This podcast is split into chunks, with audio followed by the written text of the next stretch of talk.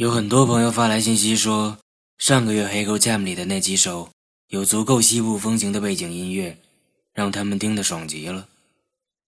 其实这几首歌都是源自同一部电影的原声。我喜欢这部电影。我觉得擅长黑色幽默的科恩兄弟偶尔玩个西部风还真不错。这是五月份的第一首歌，同样是来自这部神奇的电影。向你致敬，晚安。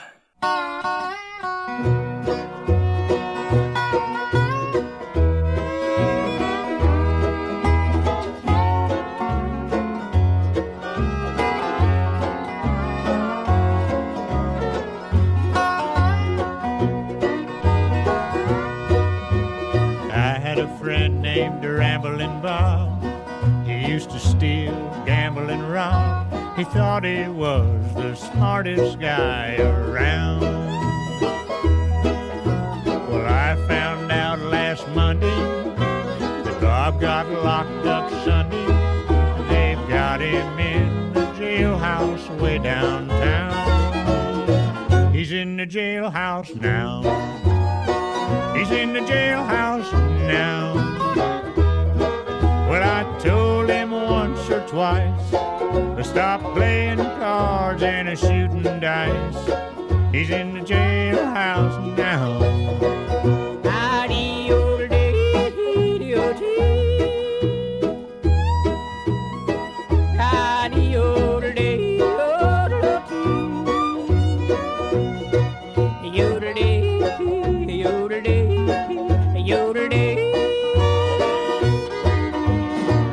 Bob liked to play his poker, pinochle, whist, and euchre, but shooting dice was his favorite game.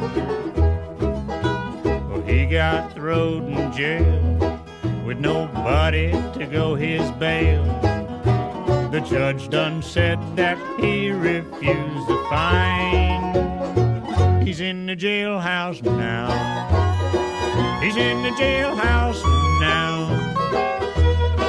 Well, I told him once or twice to stop playing cards and a shooting dice. He's in the jailhouse now.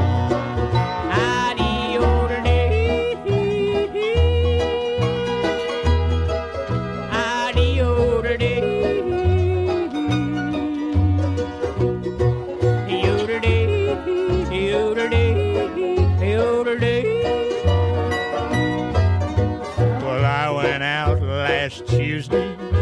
I met a girl named Susie. I said I was the swellest guy around. Well, we started to spending my money, and she started to calling me honey. We took in every cabaret in town. We're in the jailhouse now. We're in the jailhouse now.